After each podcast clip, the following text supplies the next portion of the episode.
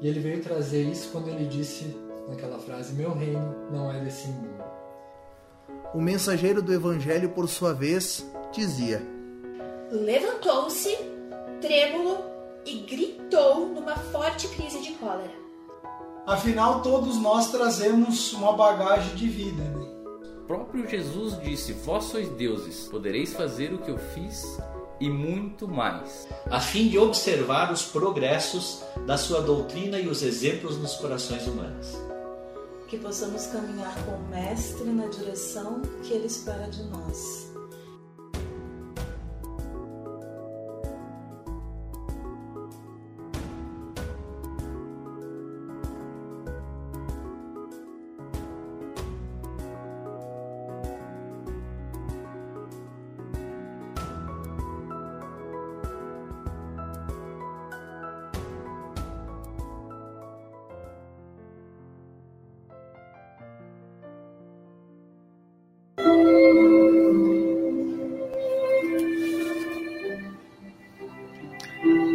Olá a todos, boa tarde. Olá quem está online também. A gente está aqui na Serra de Luz, então presencial, virtual, atendendo essa nova era, essa nova fase de tecnologia de, de comunicação, enfim, que a gente vai aprendendo a lidar. Quero convidar vocês aqui, quem está em casa também, a gente fazer a nossa prece inicial, para a gente poder refletir um pouquinho sobre a mensagem do Espiritismo de Jesus. Então, que a gente cerre nossos olhos, se a gente assim se sentir à vontade, para receber as bênçãos e o amparo da equipe espiritual.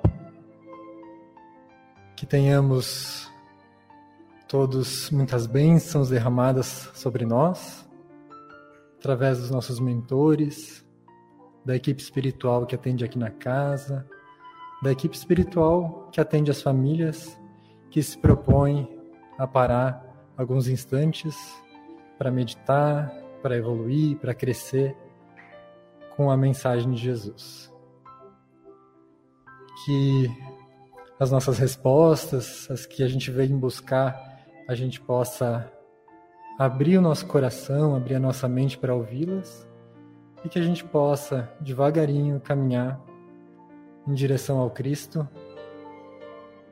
para construir dentro de nós mesmos o reino dos céus. Obrigado a Deus pela oportunidade, obrigado a Jesus e aos nossos mentores. Que assim seja. Que bom, pessoal, ver vocês por aqui, alguns rostos que eu via no online, né? E alguns rostos que vão aparecendo aqui. Eu vou dar um oi para quem está em casa, tá? Peço permissão de vocês que estão aqui, só para dar um oi para quem está em casa, mantendo a nossa tradição. Vocês aqui a gente consegue ver, lá a gente tem que ter esse recurso, essa, esse jogo de cintura, né? Então, além das pessoas que estão aqui, tem a Neiva Fongaro, a Paloma Santos, a Hilda, minha mãe, uh, o Josi está por aí também, e a Mariane. Então, boa tarde a todos que estão aqui, boa tarde a quem está em casa. Né? Pessoal, uh, eu queria começar o nosso papo aqui uh, com uma espécie de charadinha, vamos dizer assim, uh, só para quem está aí não ficar entediado de ficar só ouvindo, né? A exposição de hoje ela tem, uh, ela vai falar sobre uma virtude, que é a fonte de todas as virtudes. Alguém aí já sabe qual é? Se sabe, não fala, para deixar todo mundo brincar. É a fonte de todas as outras virtudes. Se a gente conquista ela, a gente quase que por consequência a gente conquista as outras.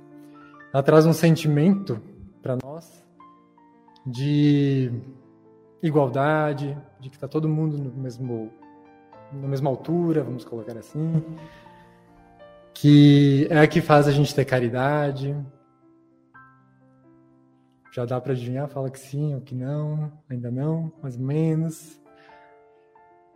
Sem ela, olha só, isso está lá no Evangelho, o que eu falei antes também, né? Mas olha a importância. Sem ela, todas as outras virtudes, elas são como se fossem adornos, enfeites, como se fosse uma roupa que a gente usa para esconder uma deformidade. Mais ou menos ainda. Essa, essa foi. E é uma virtude que, se a gente disser que tem, a gente já começa a se denunciar que não tem. Charadinha, né? Alguém aí conseguiu captar qual é essa virtude? Humildade. Isso aí. Humildade. Muito bem. Quem mais acertou? Levanta a mão. Essa foi, essa foi facilitou, né?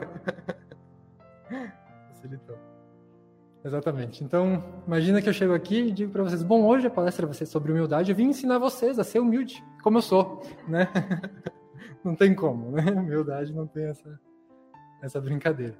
E assim como a gente fez na última exposição, não sei quem estava aqui, quem que ouviu de casa, ou, ou, enfim, a gente falou sobre Jesus como guia e modelo, né? E a gente falou sobre uma virtude específica. Qual era? Quem estava?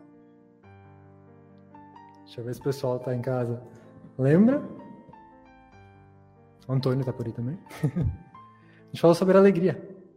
A gente falou sobre alegria.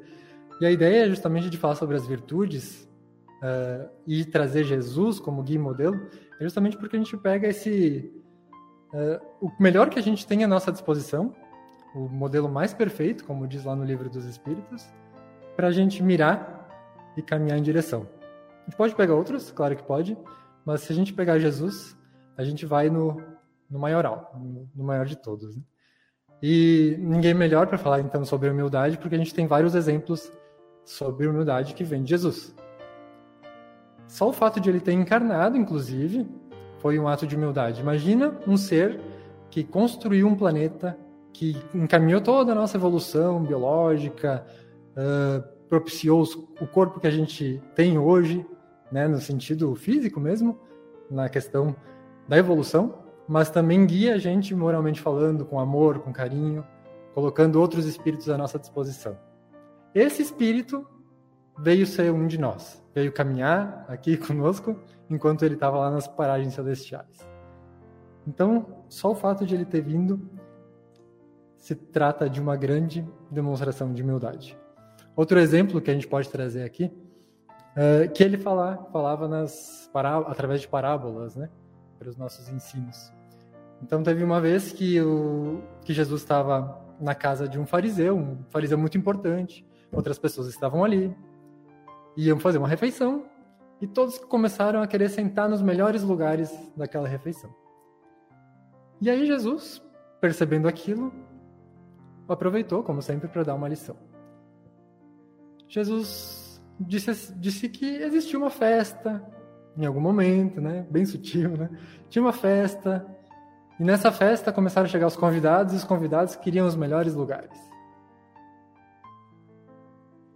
E o dono da festa, percebendo que estavam, estavam chegando convidados mais importantes do que aqueles que sentaram nos melhores lugares, disse: Ó, oh, por favor, né? Você precisa sentar lá atrás porque esse lugar aqui está reservado para os melhores. E aí ele completa dizendo, né? Estou resumindo, não falando literalmente, mas ele completa dizendo que os que são rebaixados serão elevados e os que são elevados serão rebaixados. O que, que Jesus está trazendo aqui, né?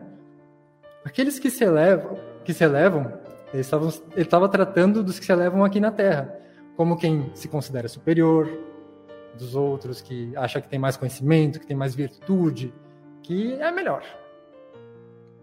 Quem se eleva, quando o dono da festa chamar, vamos colocar assim, quando Deus nos chamar, ou quando a gente retornar ao plano espiritual, não é que Deus prefere aqueles que sentaram lá atrás.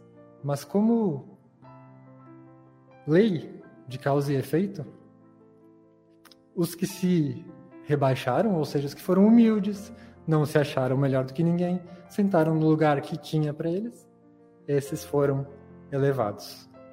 E os que se elevam foram rebaixados. Jesus fala lá também, por exemplo, bem-aventurados os pobres de espírito, né? Também está falando sobre humildade. Eu trago aqui uma frase do Mário Sérgio Cortella para a gente pensar nessa questão dos pobres de espírito. Né? Talvez pobres de espírito é, é estranho, né? Pobres de espírito, bem-aventurados os que são pobres de espírito. Mas ele está falando justamente da humildade. Porque, vamos pensar no humilde, né?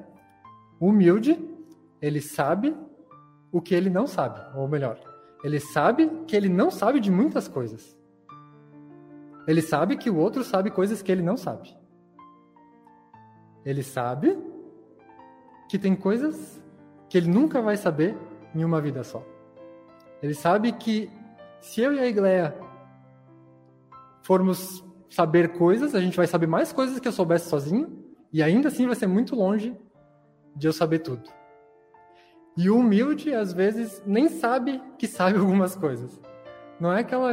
aquela vocês nunca tiveram convívio com alguém que não sabia, mas estava ensinando a gente? Tem, né? Aquelas pessoas que fazem uma ação silenciosa e a gente olha aquilo e diz, putz, né? Por que, que eu não fiz isso? E aí tu vai falar para a pessoa, bah, que legal isso que tu fez. O que, que eu fiz, né? A pessoa diz. Isso é humildade, né? Mais uma situação de humildade de Jesus aí para a gente trazer junto. Eu tenho uma que eu acho uma das minhas preferidas nesse sentido, mas quero ver se o que, que vocês trazem aqui. O pessoal que está em casa também pode falar. Uma situação de Jesus de humildade. Lava pés, é a minha preferida. Lava pés. Vamos pegar só contextualizar rapidinho. Tava lá a última ceia, todos iam comer com Jesus, estava aquele clima de despedida. Todo mundo queria o que? Os melhores lugares, né? De novo. Ah, como eu não sou Jesus, eu teria feito assim. Né? Não aprenderam nada, né? Tô indo embora e estão ainda tentando os melhores lugares, né? Mas não, ele era Jesus, né? Jesus silenciosamente para, senta, pede para outra pessoa sentar, na verdade, né? Se ajoelha e começa a lavar os pés de um dos apóstolos. Né? E isso era uma atitude que era reservada aos escravos. Né? Eram os escravos que faziam, é, que faziam isso. E Jesus estava se colocando numa condição em que todos achavam que era de inferioridade. E aí Jesus dá mais uma lição daquelas que só podem ficar gravadas, né, por toda a eternidade. E eu quero trazer uma outra fala de Jesus, essa que não fala sobre humildade. Ele diz assim: Eu sou o caminho, a verdade e a vida. Aí Jesus está sendo orgulhoso? O que, vocês acham? Tem que ser, eu sou o caminho, a verdade e a vida. Não, são, não são coisas pequenas que ele afirmou que era, né? Jesus estava sendo orgulhoso nesse caso? O que, que vocês acham? Não. Por ser ele, não. Mas se fosse outra pessoa. por que por ser ele, não, será?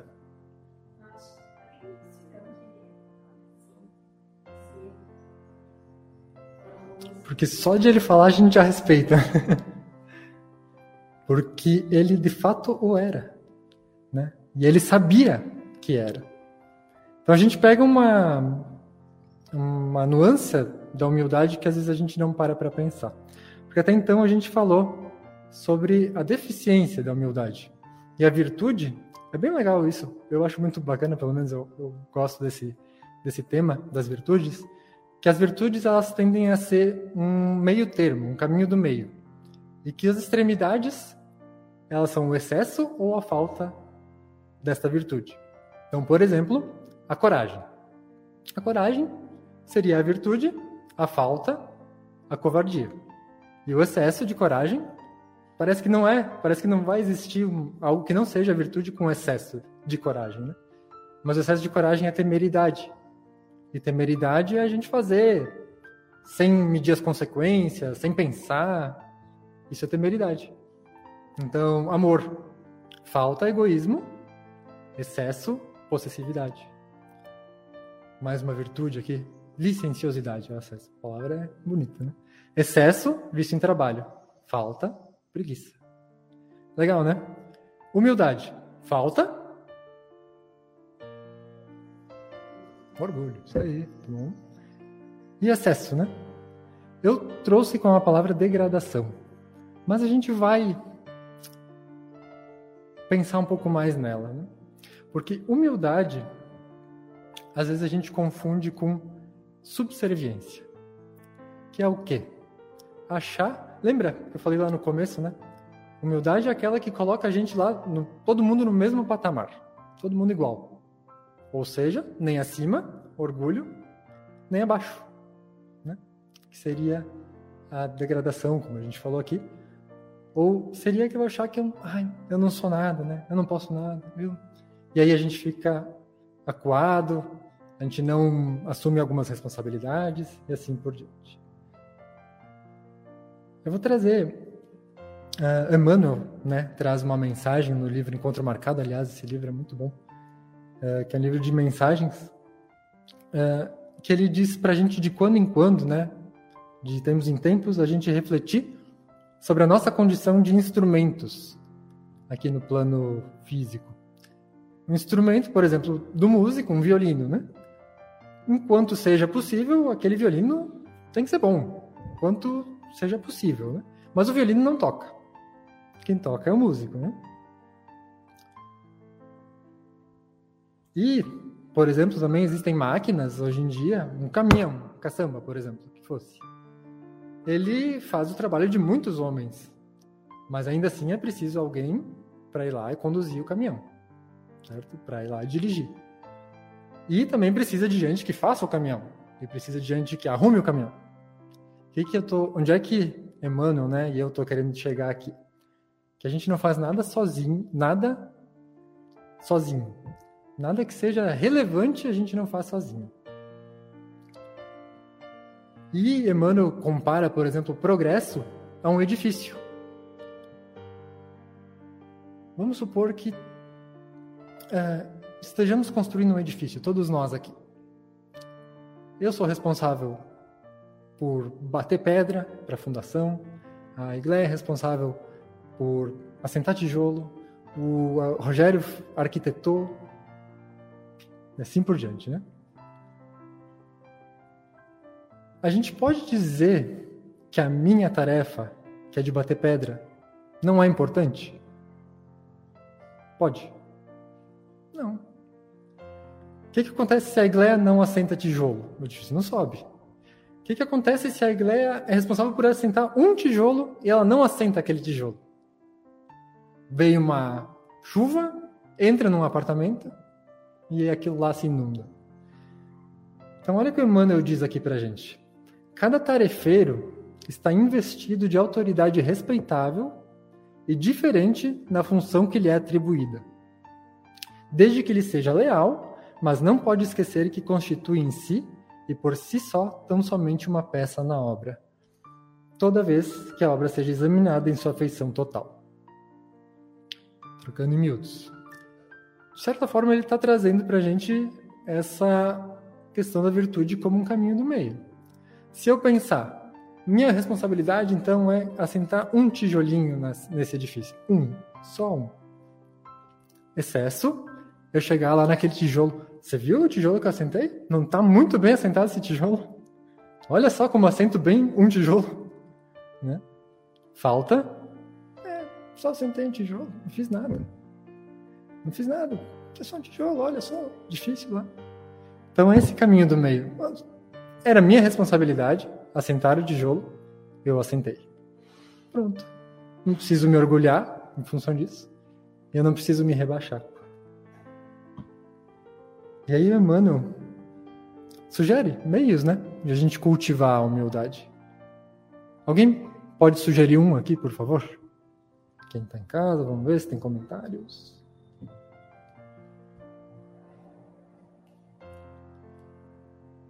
meios de cultivar a humildade.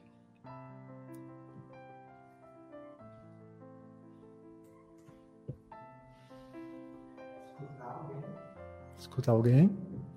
De que forma que isso é cultivar a humildade?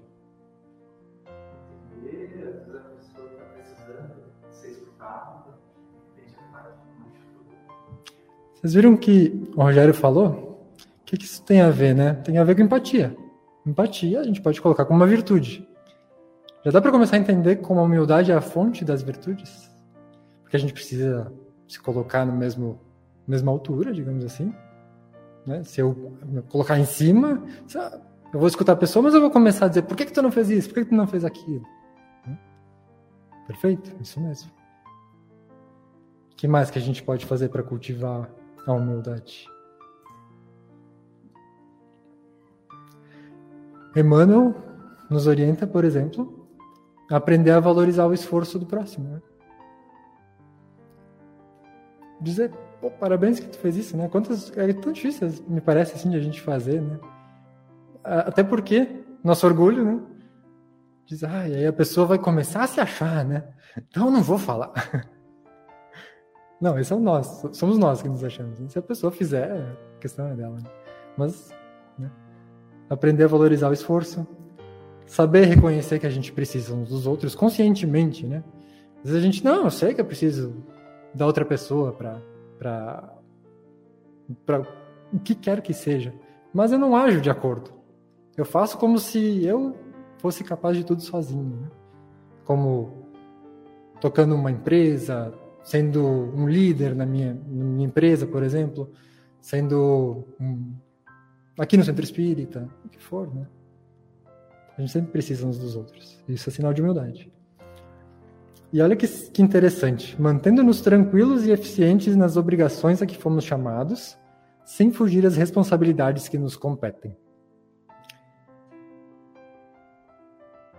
É interessante porque a humildade tem muito a ver com o chamado ao dever. Qual é o dever que me compete? Por exemplo, em casa. Tem uma pessoa com dificuldade, com doença. É meu dever ir lá e me colocar à disposição. Inclusive um sinal de humildade. Pô, senão, meu pai está lá precisando de mim, deu tudo para mim e hoje eu me sinto superior a ele. Senão, é ele que se vire. Uh, qual que é a minha obrigação no trabalho, qual que é a minha obrigação no centro espírita, nos lugares que eu fui chamado a trabalhar, a conviver, né?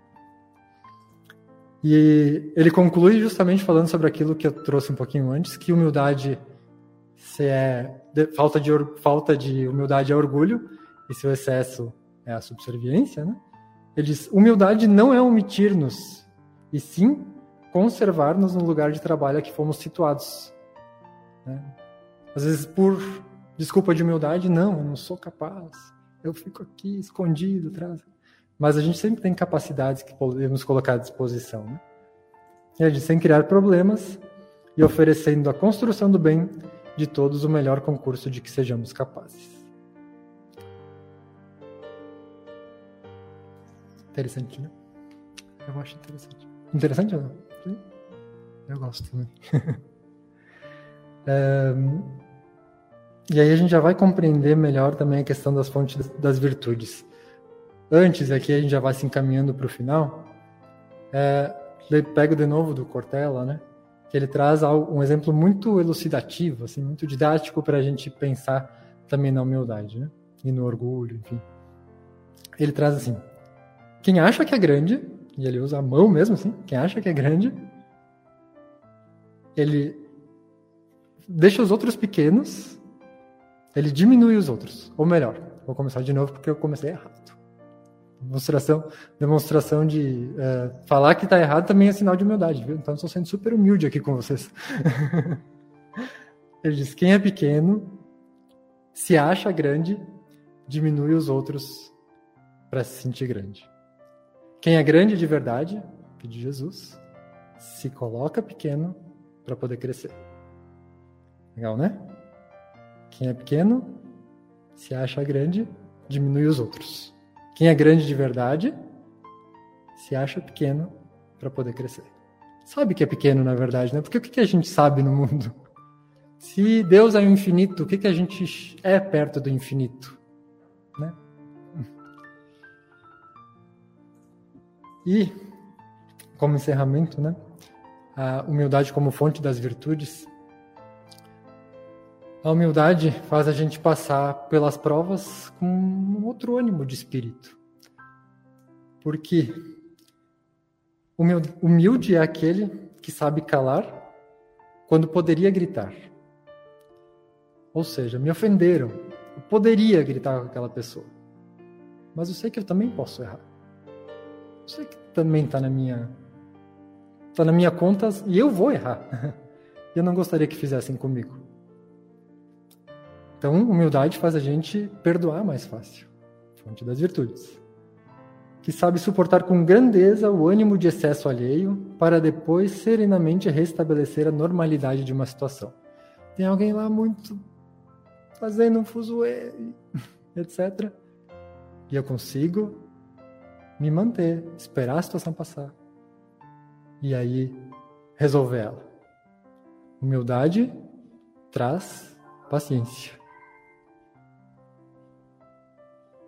Compreende a superioridade da calma sobre a irritação, por exemplo. A ascendência da tolerância sobre a intolerância. O valor da modéstia sobre a indolência. E a elevação do comportamento ponderado sobre a atuação agressiva. E no Evangelho, segundo o Espiritismo, Kardec é, nos, nos entrega, né? Humildade há de ser um sinal de submissão a Deus, ao passo que o orgulho a revolta contra Ele. Submissão só ao ser que nos ama infinitamente e que quer o nosso melhor, e por isso ser submissos a Ele, né? Não porque porque a religião mandou, não porque Ele vai castigar, não porque qualquer outros motivos, porque é o melhor caminho para nós. Né? Então, submissão a Deus é um ato de humildade também. Deixa eu ver se temos algum comentário que a gente pode né, aproveitar aqui também. Essa também é minha lição preferida, preferida de humildade, a vinda de Jesus. Secretaria de Educação de São Marcos, olha só. Bacana. A Maria Faé mandou um boa tarde. A Érica mandou um boa tarde. A Érica Sartori. E a Mariane mandou um não julgar, que acho que é na, no momento aquele de, de como praticar a humildade, né? Como cultivar a humildade. É verdade, é isso aí. Alguém gostaria de trazer mais algum comentário? Acho que é importante, assim, essa construção coletiva. Fiquem à vontade. Então tá. A gente vai para o nosso passe agora. Eu vou fazer um pouquinho diferente. Eu vou fazer uma prece para o pessoal que está em casa, para a gente encerrar ali no online. E aí depois a gente apaga a luz e também faz a nossa, nossa prece aqui. Enquanto isso, vocês aqui já vão se interiorizando, já vão pedindo o que precisam, né? A gente tem nossas demandas individuais. Então a gente já vai se colocando uh, em abertura ao plano espiritual. Ah, mais uma mensagenzinha primeiro, só um pouquinho. Jesus lavando os pés dos apóstolos também é minha demonstração de humildade preferida dela. Legal. A Franci Dalva mandou isso. Então, pessoal, quem está aqui, quem está em casa, já vamos nos colocar em posição de prece e rogar humildemente que Jesus nos conceda o amparo, a proteção, o carinho de que a gente precisa, que no nosso dia a dia a gente aprenda a viver essa lição da humildade, que tenhamos muito amparo, proteção, alívio para nossas dores e que imbuídos de fé, de amor, de carinho, a gente possa espalhar a mensagem através das nossas palavras, dos nossos atos, em compaixão a todos que atravessem a nossa vida. Que saibamos tolerar, perdoar quando necessário, ter grandeza de espírito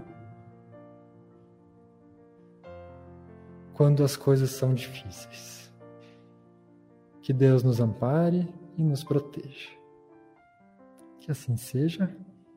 Obrigado a quem estava em casa. E que fiquem todos na, na paz de Deus, na paz de Jesus.